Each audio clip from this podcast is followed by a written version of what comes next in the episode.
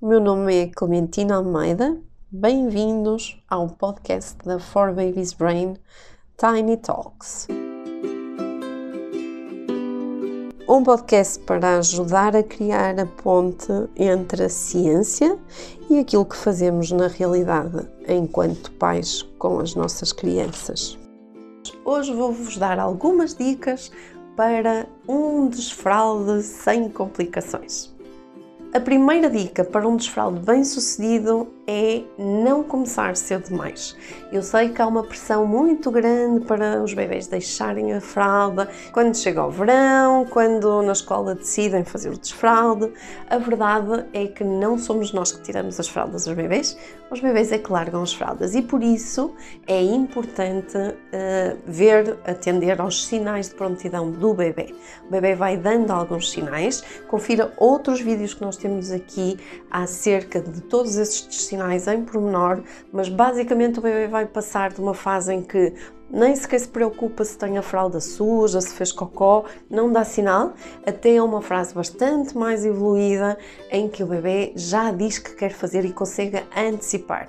Para isto, ele precisa de ter, em termos comportamentais, em termos cognitivos, em termos emocionais e em termos neurofisiológicos, atingido uma certa maturidade de desenvolvimento.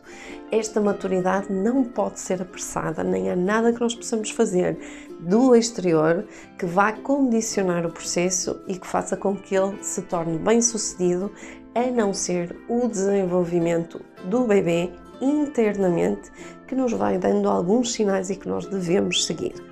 A outra dica é ter atenção às expectativas. Muitas vezes, por volta dos dois aninhos, às vezes um pouco antes, os bebês ficam todos entusiasmados com a ideia de comprar cuequinhas, com os heróis, com todos aqueles bonecos que dão na televisão, de usarem cuequinhas como os mais velhos e os pais ficam muito entusiasmados. Mas, maior parte das vezes, esta não é a fase em que eles vão querer largar as fraldas, eles estão só entusiasmados com a ideia de usar as cuequinhas. E muitas vezes o que acontece é que este interesse vai diminuindo.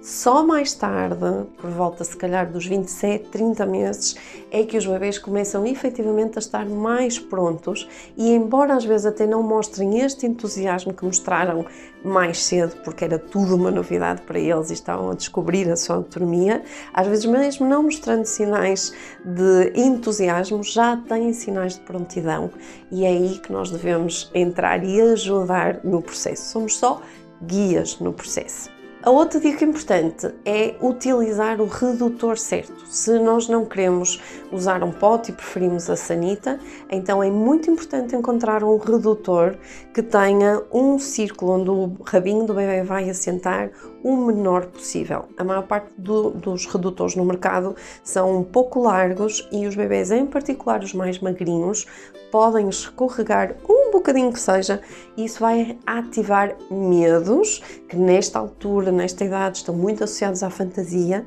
fantasia de ir pelo cano abaixo, fantasia de que alguma coisa venha e lhes dê uma mordida e por aí fora. Fantasia inclusive até do splash da água que os assusta e parece que os vão afogar. Então é importante não corrermos estes riscos, usar um redutor certo e ao mesmo tempo um banquinho que possa apoiar. Esse banquinho e esse redutor vão fazer com que o bebê se consiga apoiar ou numa curvatura em C ou numa curvatura em L. Quando os bebês fazem muita inclinação e ficam em L, o que acontece é que pressionam o esfíncter e é mais difícil o cocô sair.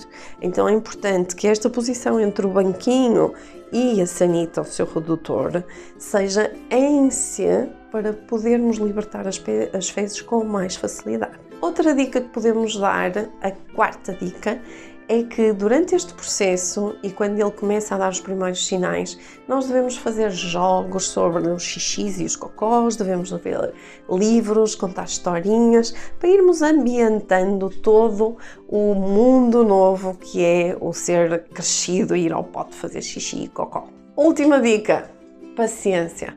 Muita paciência é o que nós vamos precisar, porque efetivamente isto são processos duradouros, não são interruptores que a gente carrega e o bebê fica logo a funcionar como nós queremos. Por isso vamos respeitar o ritmo do bebê, cada bebê é único e por isso nós não queremos atrapalhar aqui o desenvolvimento, porque a verdade é que quando os bebês depois se recusam a largar a fralda, se recusam a fazer cocó, a coisa complica-se um pouco mais e neste caso precisamos da ajuda de um especialista.